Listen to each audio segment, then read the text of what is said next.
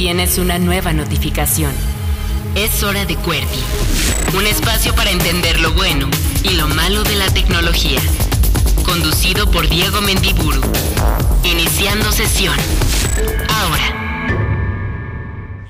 Ya comenzó QWERTY, el programa de tecnología de Reactor 105. Como cada semana, yo, su servilleta Diego Mendiburu, les da la bienvenida a este espacio en donde en los próximos 60 minutitos más o menos estaremos hablando de todas las novedades del mundo de lo digital, el emprendimiento, internet, algo de videojuegos y lo que se nos ocurra. Recuerden que pueden hablar conmigo o eh, leer las noticias que compartimos en este espacio en nuestras cuentas de Twitter. La mía es arroba échame un tweet y ahí me echan sus mensajes y la de este programa es QWERTY-Live. Quédense porque vamos a estar hablando de una nueva solución financiera para todas las personas que necesitan una ayudadita con un préstamo. Aquí estos compadres de Baobab nos van a estar platicando cómo usan la tecnología para ayudar a las personas a ser seleccionadas para recibir un préstamo. Así que quédense porque esto es QWERTY y ya comenzamos.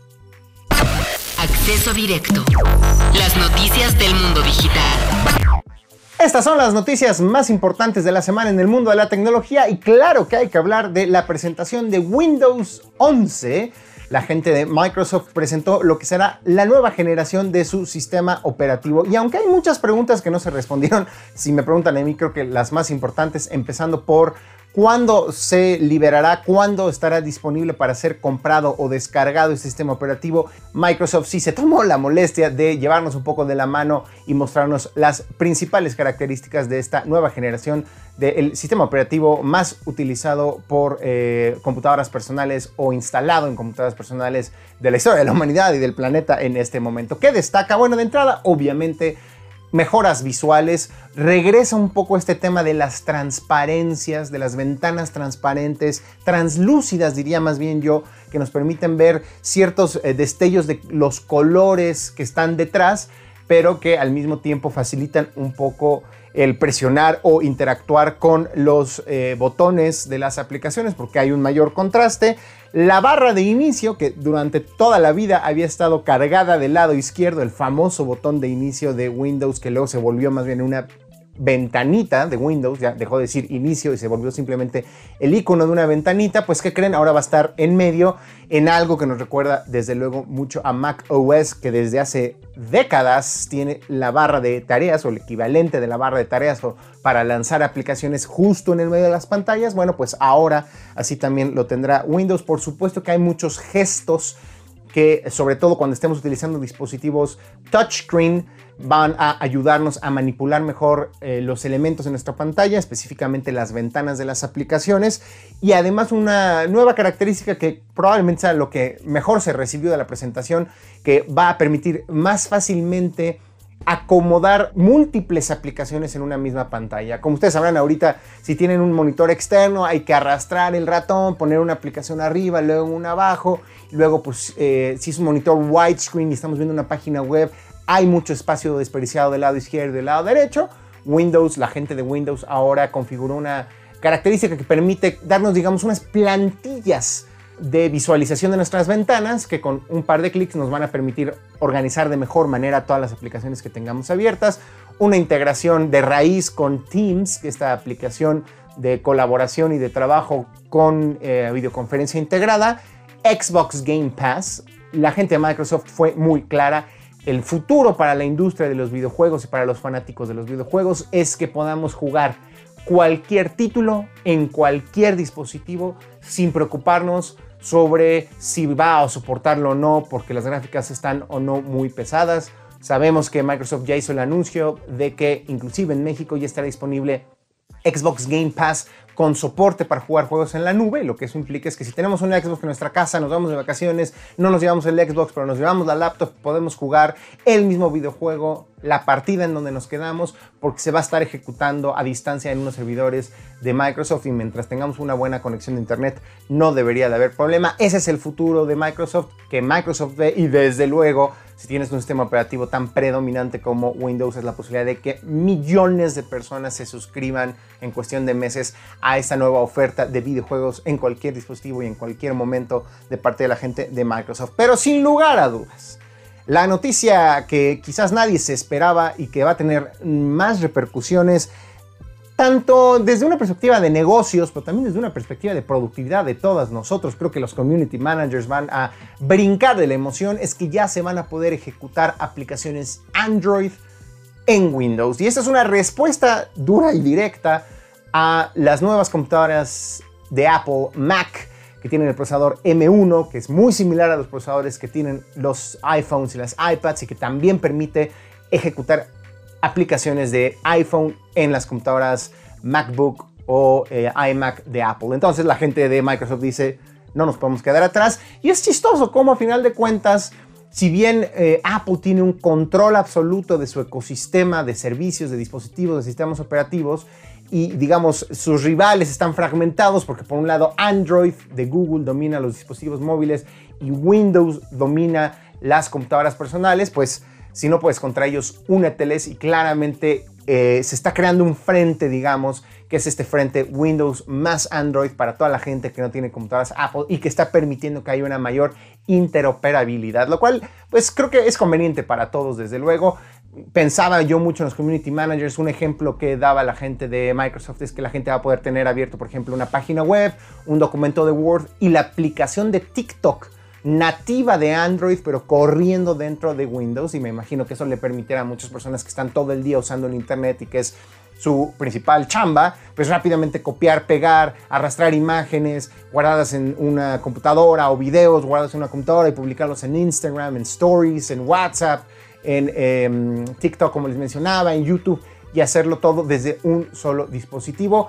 Y además, interesante porque no solo implica como les decía, mayor productividad para el usuario, sino también una visión distinta que la gente de Microsoft tiene con respecto a Apple y es justamente de una mayor libertad y de una posibilidad de que los usuarios tengan mayor control sobre sus dispositivos y sobre el software sin tener necesariamente que verse restringidos por lo que en este caso Apple o una compañía dicta. ¿A qué nos referimos? Pues por ejemplo que para poder instalar las aplicaciones Android en Windows pues eso hubiera implicado que todos los desarrolladores eh, de aplicaciones Android habrían tenido que mandar aplicaciones Android a revisión a la tienda de Microsoft y entonces esperar a que los aprobaran y entonces Microsoft y Windows iban a salir diciendo que tenían soporte para Android, pero que hay una, dos, tres, 30, 50 aplicaciones de Android, pero no las millones que ya existen en la Play Store de Google. ¿Cómo lo solucionó Microsoft?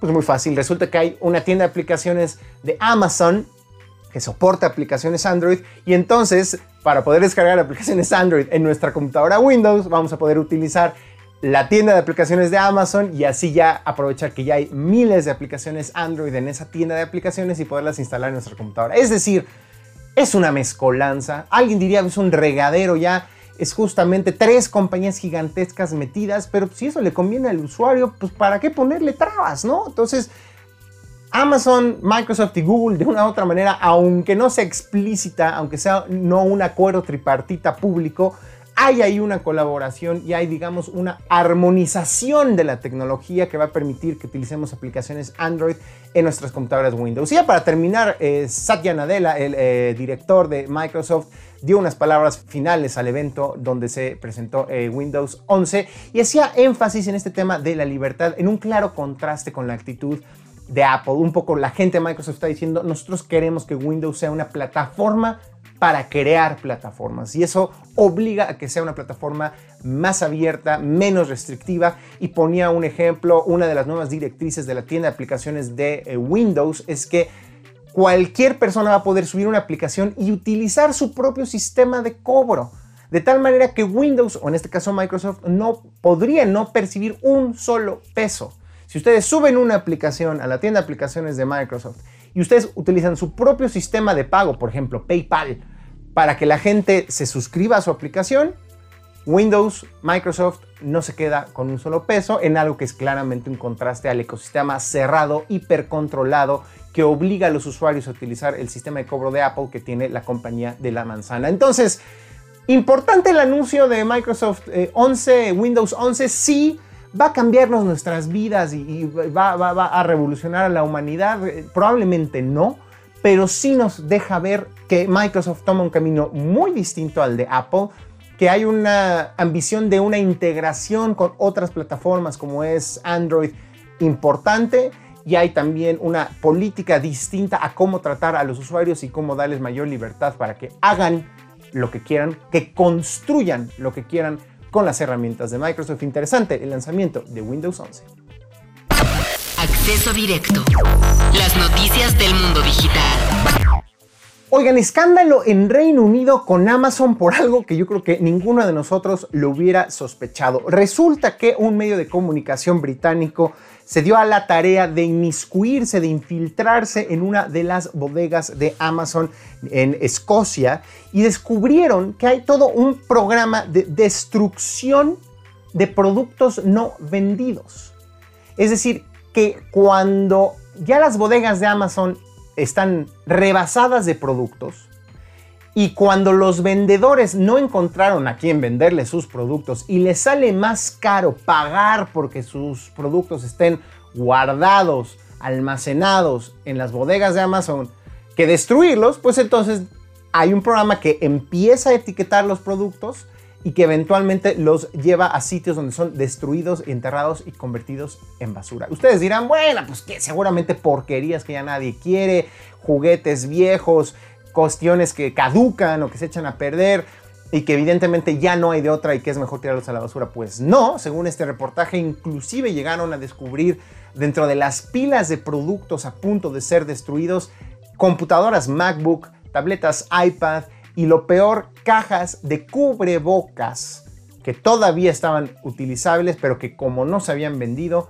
era mejor venderlos, pues porque claro, para las empresas, qué flojera buscar allá afuera una organización que venga y se lo lleve y hay que pagarles, entonces para que ellos a lo mejor lo donen a poblaciones vulnerables, es mucho gasto, es mucha logística, mejor destruyanlo todo para hacer espacio para nuevos productos. Bueno, pues de entrada nos deja también ver las cosas tan trastornadas y equivocadas de esta cultura del consumismo que nos afecta a nivel eh, global, pero también una falta de sensibilidad de parte de la gente de Amazon de no decir, oigan, cubrebocas no puede ser que nos mandemos a la basura cuando hay tantas personas muriendo alrededor del mundo que no tienen acceso a las medidas más básicas de cuidado y prevención ante la pandemia que estamos todos viviendo y también nos hace pensar que bueno, si esto sucede en Reino Unido, en una bodega en Escocia y lo se pudo documentar, ¿Qué no pasará en Estados Unidos y en otros países en donde a lo mejor todavía sería peor pensar que no hay posibilidad de rápidamente encontrar una población que pueda aprovecharse de estos dispositivos? Imagínense tirar una computadora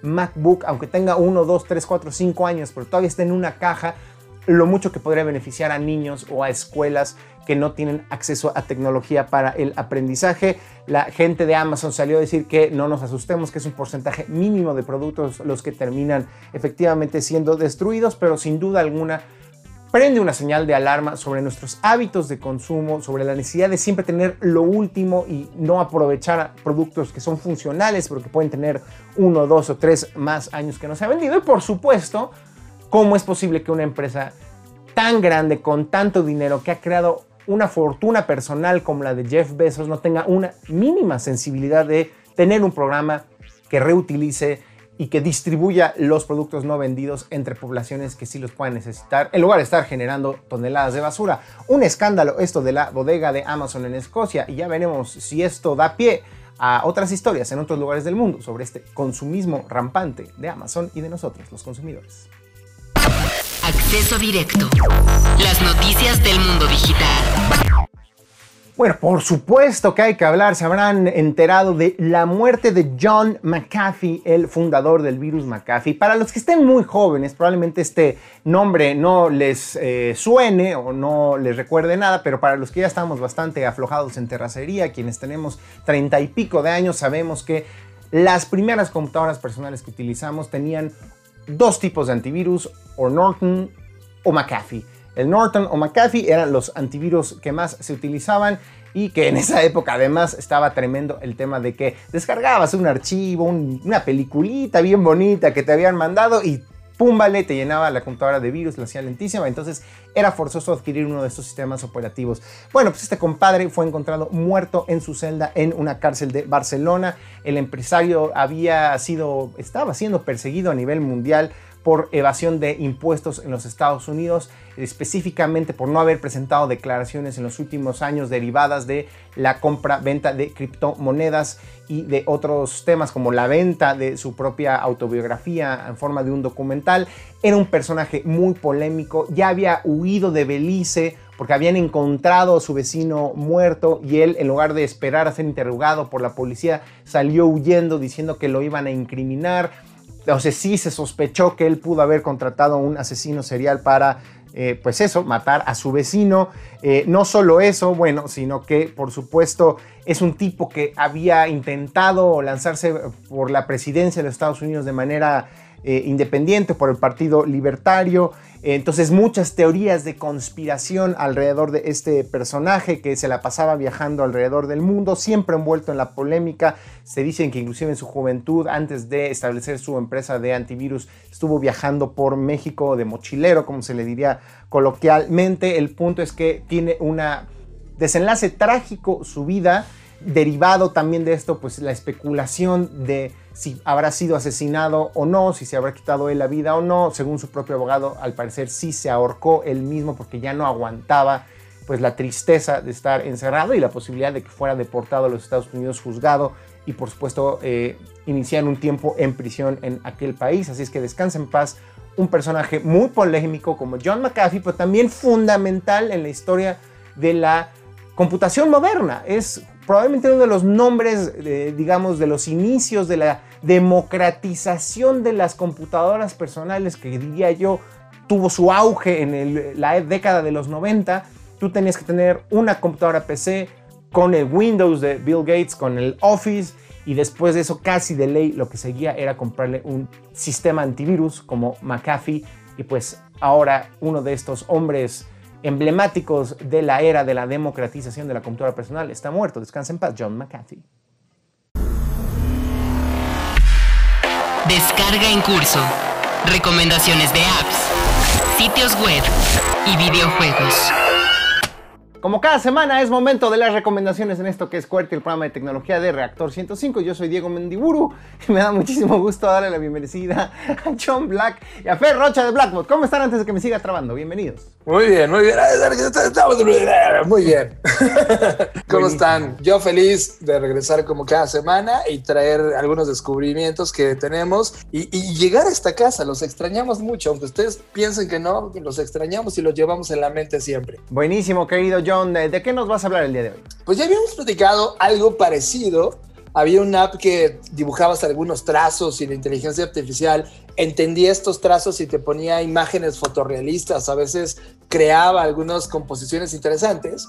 Y eso, Nvidia, sí, la compañía Nvidia, lo ha entendido y ha lanzado algo que se llama Canvas, que es un proyecto gratuito en el cual tú haces trazos y lo que hace la inteligencia artificial es entender esos trazos y proponerte una composición fotorrealista. Entonces, imagínate que yo puedo dibujar como una montaña y unos pequeños árboles y la inteligencia artificial, voilà, lo plasma con una foto eh, hiperrealista como si fueran pinceles. Y esto, esto ya lo hemos platicado en este espacio, pero ahora que ya llegan estas grandes compañías a tomar posesión de esta síntesis entre creatividad humana e inteligencia artificial, abre ya una nueva conversación. Esto ya está metido en la industria. Este fotorrealismo provocado con inteligencia artificial, pues está abriendo posibilidades nuevas para artistas y para gente que dice, a ver, ¿a dónde podemos llegar la creatividad sumando lo mejor de la humanidad? Y lo mejor de la tecnología. Sí, o sea, yo creo que una aplicación tentativa de esta tecnología es que genuinamente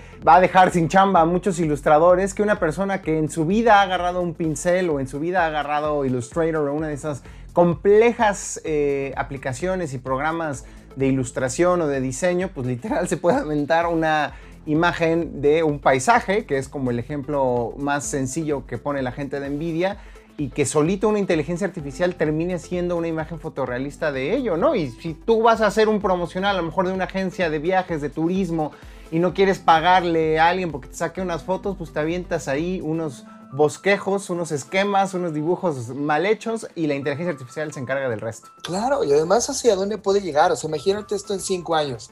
Imagínate que un arquitecto eh, que esté en este momento tratando de crear un proyecto haga bosquejos ponga dos o tres fuentes de información y la inteligencia artificial recree por completo ese proyecto arquitectónico. O para la gente de, branding, que de repente agarras y dibujas un logotipo con tu mano y le pongas dos o tres fuentes de información y la inteligencia artificial, voilà, cree el branding de algo. Creo que esto es el inicio de una transformación, como tú dices, va a haber muchas personas sin trabajo, pero por el otro lado va a potenciar la creatividad humana para llevarla al siguiente nivel. Totalmente de acuerdo, está buenísima la recomendación. ¿Dónde la encontramos, John? Es gratis, métanse a Nvidia y es Nvidia o busquen Canvas Nvidia y te va a salir la liga compleja porque es una liga bastante larga. Entonces búsquenlo en el sitio de Nvidia o, o, o, o googleen Canva Canvas Nvidia. Buenísimo, querido John. Fer, ¿cuál es la segunda recomendación de la semana? La segunda recomendación es una app que se llama Be Real, así como que es ser real,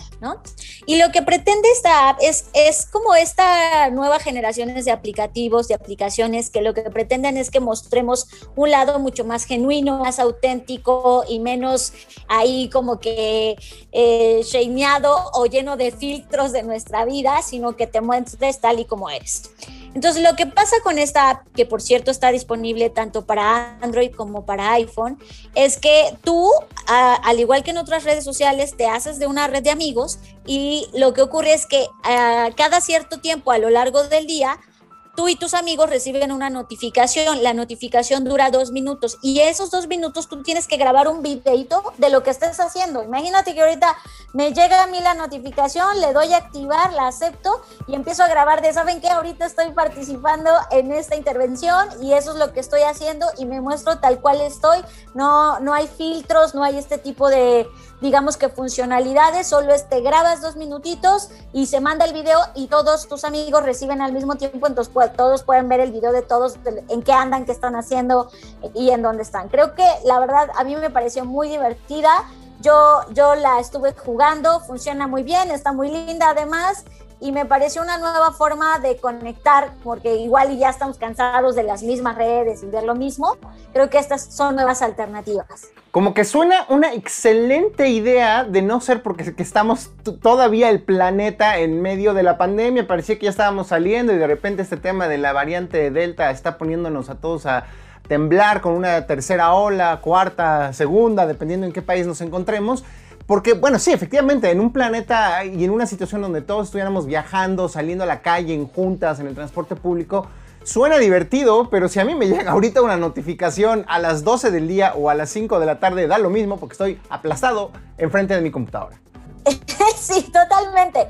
Pero pues creo que también es eso, ¿no? Como que sentirte que no eres el único que está aplastado todo el día y, y este acompañamiento de pues estamos aquí conectados de otras formas. Creo que es divertido, entretenido y pues justo intenta buscar esto y también una de las cosas por las cuales fue creada fue para intentar disminuir pues todo este tema de odio y de bullying que hay en las redes sociales, ¿no? Creo que también va por ahí y me parece un, un, un gran esfuerzo. Sí, o lo que pasa, este falso glamour y, y esta sensación de infinita prosperidad de las personas, que de repente ves una persona todo el tiempo viajando, todo el tiempo en bikini, en distintos lugares del mundo. Ya luego te enteras que en realidad fue un viaje que se hizo y va subiendo una foto cada semana del mismo viaje que se hizo hace dos años. Pero justo es buscar algo más auténtico, ¿no?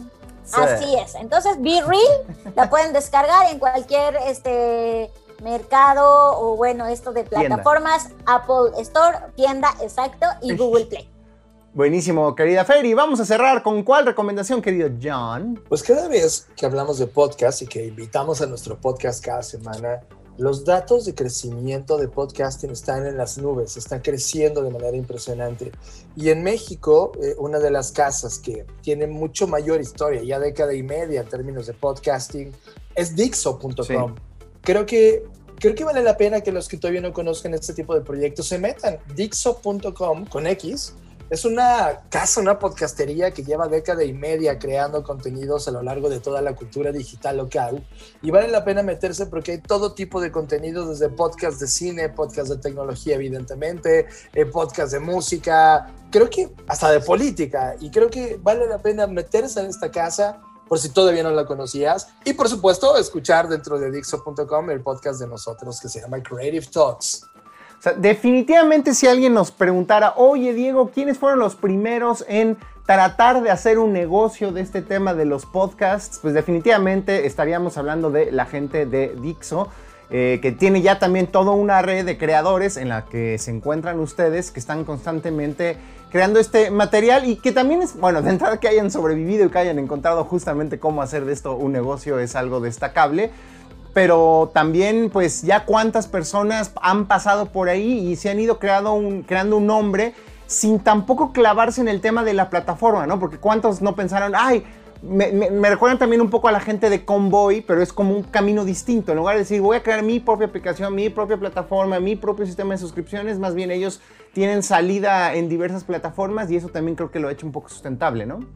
Sí, creo que Dani Sadia, uno de sus objetivos importantes es hacer que esto se evangelice, que llegue de manera democrática a todos. Y creo que estamos viviendo en un punto donde las voces se están democratizando, donde los espacios se están abriendo. Y creo que esta relación entre radio y nuevos medios empieza ya a fluir en una conversación bastante deliciosa, donde sabes que encuentras ciertos formatos en uno, ciertos contenidos en otro, y entonces la gente empieza a entender cómo hacer este mix y esta mezcla de medios. Creo que Dixo.com se ha ganado ese lugar histórico, y creo que sí, podcasterías hay muchísimas en, en todo el mundo y cada vez más sofisticadas, y esa es una forma también de rendirle tributo a quien ha mantenido el proyecto durante década y media y ganado estos espacios con base en la calidad de los contenidos.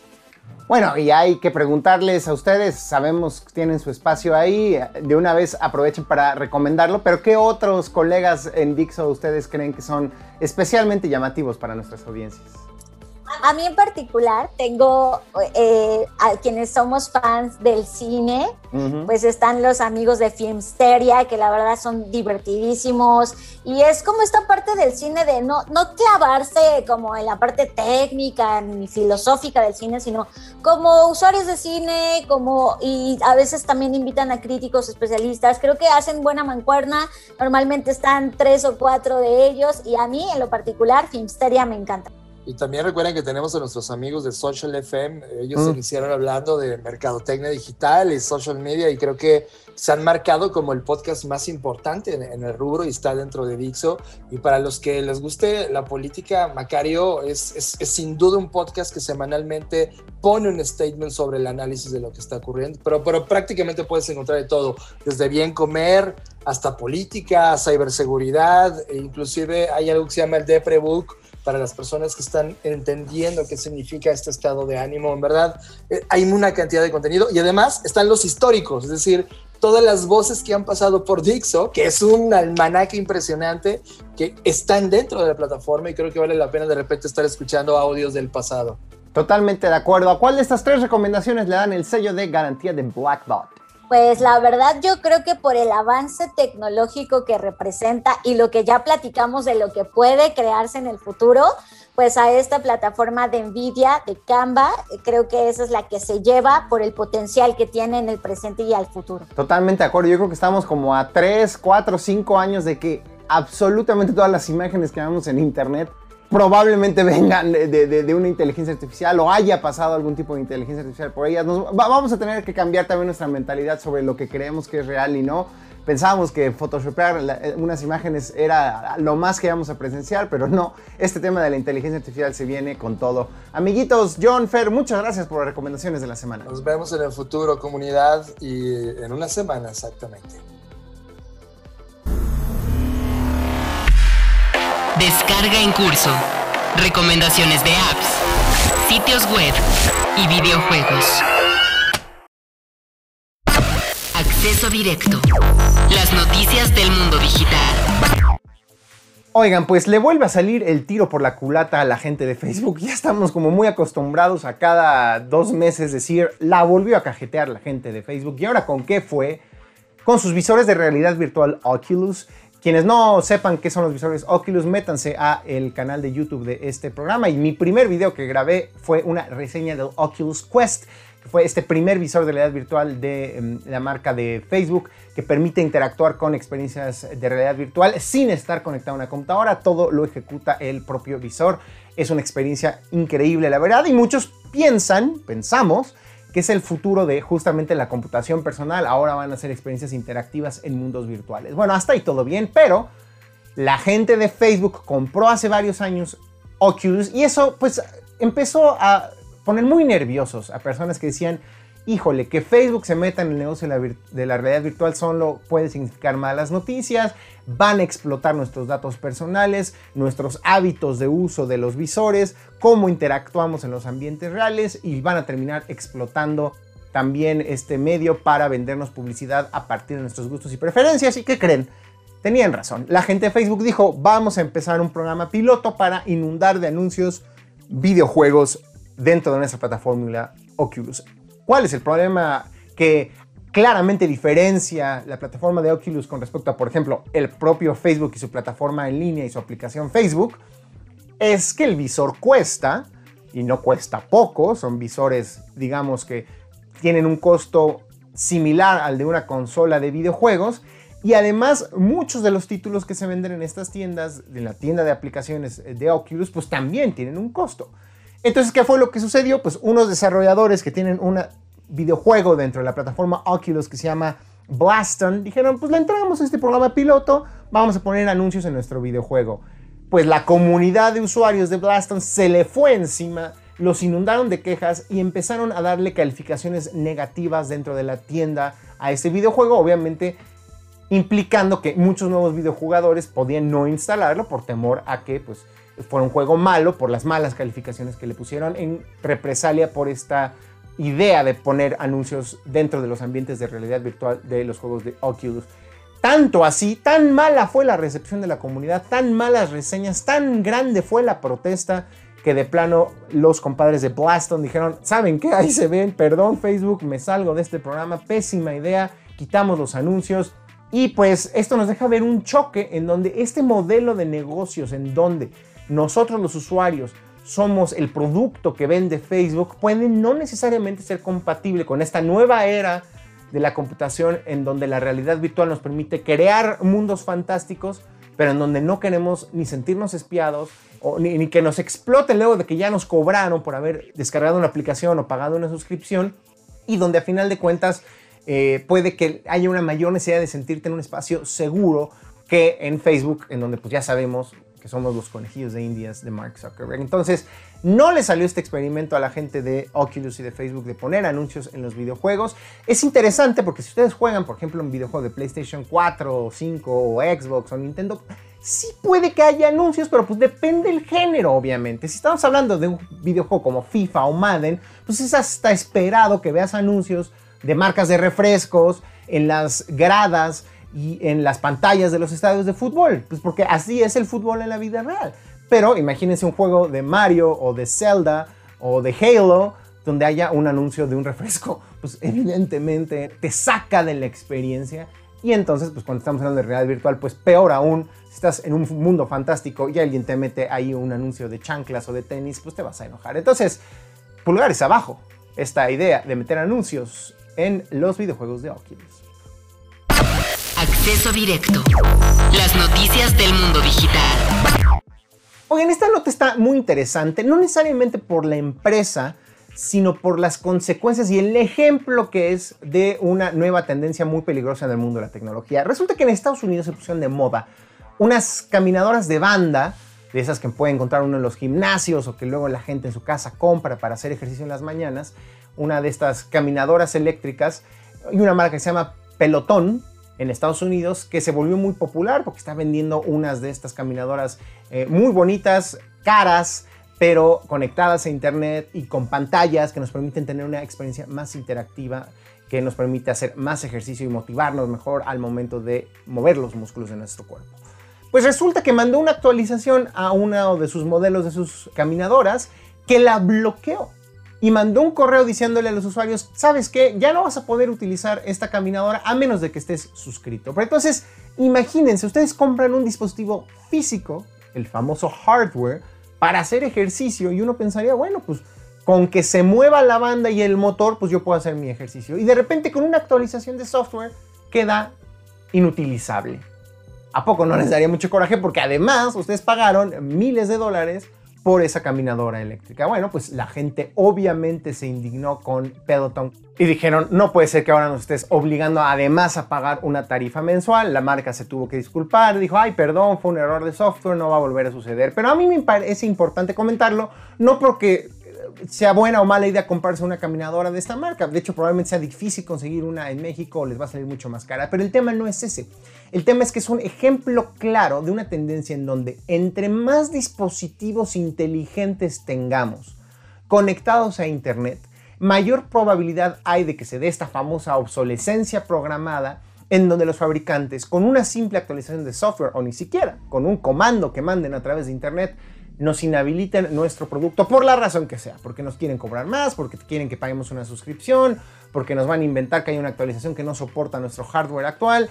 Y eso es muy peligroso porque, bueno, estamos hablando de una caminadora, pero imagínense si pasa con un dispositivo básico para nuestra subsistencia, las luces de nuestra casa, por ejemplo, los focos inteligentes puede ser un buen ejemplo, el timbre de la entrada a nuestra casa, el cerrojo de la entrada a nuestra casa, que de repente nos diga, no, ya no puedes entrar a tu propia casa a menos de que pagues una suscripción mensual. Sería una verdadera jalada, pero eso es lo que está pasando con estas caminadoras. E insisto, entre el Internet de las cosas, ¿se acuerdan? ¿Saben ustedes qué es el Internet de las cosas? Pues es esto. Que tengamos más dispositivos permanentemente conectados a Internet, pero tiene riesgos. Y este es un gran ejemplo de lo que podría ocurrir en un futuro distópico donde ni hacer ejercicio, ni ir al baño, ni entrar a nuestra casa pueda ser tan fácil por estos conectados permanentes, estos aparatos conectados permanentemente a Internet y pues los caprichos de los fabricantes. Un gran ejemplo más del peligro del Internet de las cosas y de nuestros productos permanentemente conectados a Internet. Ya no digamos que además pueden sufrir ataques cibernéticos. Muy interesante esto que sucede con Pelotón en los Estados Unidos. Acceso directo. Las noticias del mundo digital.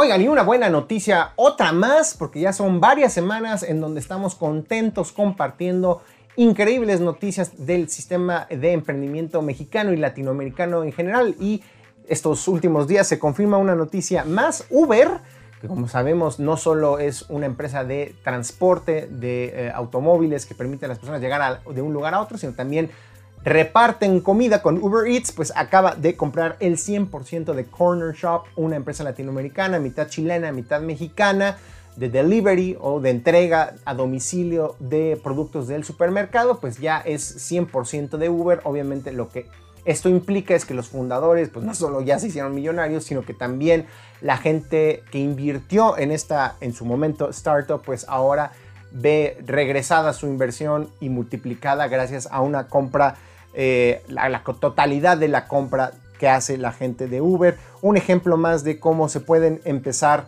pues negocios aquí en América Latina y de repente mirar arriba y decir, uy, algún día ojalá podamos convertirnos en un rival de Google, de Microsoft, de Amazon o que ellos nos adquieran. Y esto fue lo que se sucedió con Corner Shop. La operación de 459 millones de dólares eh, inicialmente fue para que Corner Shop eh, o Uber comprara la mitad de Corner Shop, pero ahora ya se completa el 100% de esta compra por lo que muchos de los fondos de inversión que apostaron por Corner Shop pues están felices porque este es un ejemplo más de que el sistema de emprendimiento mexicano y latinoamericano está ya dando pasos que le permiten consolidarse.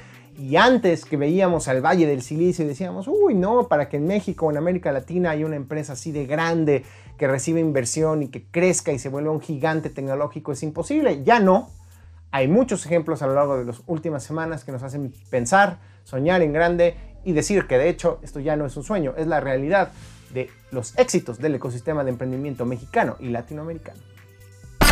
Acceso directo. Las noticias del mundo digital.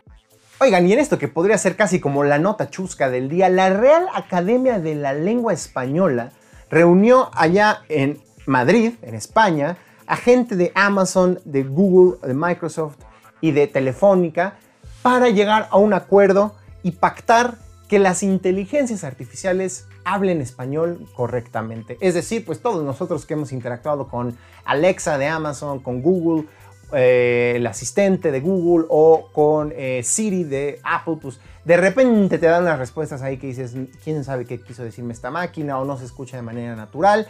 Entonces la gente de la Real Academia de la Lengua Española quiere meter su cuchara y no solo quiere que hablen español correctamente, sino, dicen, también de manera incluyente para evitar frases sexistas o respuestas sexistas. Muy interesante, dicen la gente de la Real Academia Española, queremos que la inteligencia artificial hable español y que lo hable bien, que las máquinas parlantes se adecúen a los cánones de la Real Academia de la Lengua Española, que ha establecido desde hace ya 300, eh, más de 300 años. Ya veremos si tienen éxito o no. Uno de los ejemplos que daban es que, por ejemplo, que una bocina para este tema como de lenguaje no sexista, en lugar de decirte espero que estés contento hoy, asumiendo que eres hombre o que te identificas como hombre, pueda decir espero que estés de buen humor. Entonces también es cierto, todos los que hemos tratado de lidiar con este tema del lenguaje incluyente o inclusivo, o al menos no sexista, de repente con el español, pues te obliga a construir frases más largas. Hay quienes prefieren meterle la letra X o la letra E. No espero que todos estemos contentes o cosas así. Y los de la Real Academia de la Lengua, conservadores como son, pues porque a eso se dedican, a conservar lo que ellos creen que es la lengua española, están adelantándose a todos y diciendo, mejor nos sentamos una vez con la gente de Amazon, Google, Microsoft y Apple para estar seguros de que la inteligencia artificial, cuando intente ser menos excluyente e intente dar una buena respuesta, lo haga siguiendo las reglas de la Real Academia de la Lengua Española. ¿A ustedes les parece esto una buena idea o al contrario una receta para el desastre? Me encantaría saberlo. Nuevo chat. La entrevista con creadores de tecnología. Como cada semana es momento de la entrevista en esto que es Cuerte, el programa de tecnología de Reactor 105. Yo soy Diego Mendiburo y me da muchísimo gusto darle la bienvenida en este espacio por primera vez a Roberto Salcedo, quien es director general y cofundador de Baobab, una aplicación que nos va a permitir hacernos de préstamos de dinerito sin las complicaciones que suelen existir cuando vamos a un banco o ahí con gente muy extraña que afuera del metro te da un papelito, un flyer y uno se sospecha qué rara situación, pero bueno, Baobab es una nueva opción para todas las personas que necesitan un dinerito, sobre todo en situaciones de emergencia, que suele ser el escenario más común. ¿Cómo estás, Roberto? Bienvenido a esto que es Cuerti. Muchas gracias, Diego. Muchas gracias por el tiempo, por el espacio. Un gusto compartir un poco de lo que estamos haciendo con ustedes, con tu auditorio. Eh, no sé si cualquiera de nosotros podría recibir el crédito, porque creo que no es, no es exactamente el destino de lo que hacemos, pero definitivamente la idea es llevar a personas que no tienen otras opciones una solución de financiamiento accesible, rentable, costeable. Eh, entonces, básicamente es lo que estamos haciendo en Baobab. A ver, cuéntanos, eh, Roberto, ¿cuál es el generalmente qué sucede el día de hoy cuando hay una persona que no tiene una cuenta de banco o no tiene acceso, digamos, al sistema financiero convencional y de repente necesita una lanita eh, para salir de un aprieto, para una compra de último minuto, ¿cuáles son sus opciones, digamos, eh, generalmente antes de que existiera la tecnología de Baobab? Claro, mira, lo normal es que la gente recurra a sus familiares, a sus amigos, a sus conexiones, a sus contactos. Afortunadamente, este es, este es un privilegio que tenemos pocas personas en México. Eh, más bien lo recurrente, desafortunadamente, es que se recurra a prestamistas informales, gente que incluso viene de otros países a hacer mafia, porque no podemos llamarlo de otra manera, eh, a cobrar tasas gigantescas, a hacer cobranza con amenazas y, entre otras prácticas nocivas para este sector. Y desafortunadamente es la primera opción de muchas de las personas que hoy Baobab está atendiendo. ¿Y qué pasa con los bancos? Así de, ¿qué, ¿Qué tan fácil es que un banco te preste dinerito en este país? Mira, el tema con los bancos es que llevan mucho tiempo construyendo la manera en la que evalúan y determinan si una persona puede ser susceptible a un crédito o no. Y lo han hecho principalmente con, cosas que no contemplan los retos que enfrenta una buena parte de la población económicamente activa en México, ¿no? O sea, los bancos utilizan la información del buro de crédito, la información de, de, los movimientos de sus cuentas, de los movimientos de las tarjetas de nómina, de las tarjetas de débito, etcétera. Y eso deja afuera a una parte muy importante de nuestra economía que vive de la economía informal, que tiene ingresos en efectivo, que no todos sus movimientos están reflejados en un, en un mundo digital. Y eso es lo que estamos resolviendo nosotros, ¿no? Cómo determinar quién sería un buen sujeto de crédito y a quién podemos apoyar eh, sin tomar en cuenta todos los factores que toman tradicionalmente los bancos, ¿no? Claro. Bueno, entonces ya, la gente que nos escuchó, muchos de ellos, gente joven que a lo mejor no tiene todavía una tarjeta de crédito o de débito, pero que necesita un varito para irse de vacaciones, para pagar un concierto, para hacerle un regalo a la pareja, a la novia. ¿Cómo aprovecha este tema de Baobab si no tiene las opciones de los bancos o afortunadamente se ha librado ahí de alguna persona malintencionada? ¿Cómo se acerca a Baobab? Claro, nuestro servicio está diseñado para ser consumido digitalmente. Somos una aplicación móvil que está hoy en las tiendas de Play Store y de Huawei. Mm. Em, entonces, no hay una barrera limitante física para acceder a nuestro servicio. Todos pueden completar una solicitud 24/7 sin que les pidamos documentos como comprobantes de domicilio, comprobantes de ingresos, estados de cuenta bancarios. Lo único que les vamos a pedir es una identificación oficial y nosotros nos vamos a encargar del resto para tomar la decisión de crédito. ese es el canal de acceso a nosotros. Nos pueden encontrar como Baobab en la tienda de aplicaciones de, de Android y en la tienda de aplicaciones de Huawei. Y lo hemos construido de esa manera precisamente para eliminar también los sesgos que existen para tomar una decisión de crédito en función de a qué te dedicas, cuál es tu color de piel, cuál es tu nivel de educación, cómo te expresas, cómo te presentas ante un ejecutivo bancario. Y esto es lo que logra nuestra tecnología, ¿no? Eliminar todas estas barreras de acceso para una muy buena parte de la población económicamente activa de nuestro país. A ver, entonces lo que nos estás diciendo es que una persona que necesita un préstamo, eh, ahorita nos dirás un poco también las cantidades eh, a las que tienen acceso de entrada, pero una persona que necesita un préstamo de una cierta cantidad de dinero, lo único que necesita es descargar una aplicación, tener una identificación eh, oficial y qué otra cosa para poder completar el proceso inicial. Y básicamente su teléfono inteligente con conexión a internet, ya sea Wi-Fi o celular, porque lo que nosotros hacemos es construir modelos predictivos que analizan el comportamiento que tiene una persona con la interacción con su dispositivo celular, ¿no? Y aquí estamos hablando de las llamadas, los mensajes, los correos, las aplicaciones, la geolocalización del dispositivo, la huella digital del hardware, de la línea telefónica, y con esto nosotros vamos buscando patrones que nos den visibilidad sobre si una persona sería un buen sujeto de crédito, si tiene actividad económica, si tiene capacidad de pago. Y esa es la manera en la que eliminamos estas otras barreras de requisitos que, pide el sistema financiero tradicional. Ahora sí, cuéntanos un poco pues, las reglas del juego. La gente entra a su aplicación, solicita un préstamo, se lo dan, cuánto tiempo tiene para pagar, cómo calculan las cantidades que le pueden otorgar a una persona, qué tanto hay una posibilidad de que se dé un primer préstamo y luego se incrementen las cantidades. Cuéntanos un poco esos detalles. Claro, Hoy cualquier persona puede tener acceso a solicitar su primer crédito. Nuestros créditos van desde 500 hasta 5 mil pesos. Nuestros clientes tienen entre 30 y 90 días para pagar este crédito. Y en el tiempo, aquí creo que la parte más interesante es que en el tiempo lo que nosotros buscamos construir son oportunidades de desarrollo económico. Nuestros créditos van acompañados de un programa de educación financiera formal que nosotros construimos en donde a través de una interfaz tipo Dolingo hmm. eh, les vamos entregando contenido súper práctico, muy accesible, muy digerido respecto a cómo pueden tomar control de su vida económica y acceder a oportunidades de desarrollo económico adicionales a las que están conociendo hoy, ¿no? Entonces, esto es una parte fundamental de lo que hacemos. Acompañamos todos nuestros créditos sin importar si es el primero o el quinto o el décimo con este contenido educativo y de esta forma vamos desarrollando y construyendo un historial de crédito para nuestros clientes.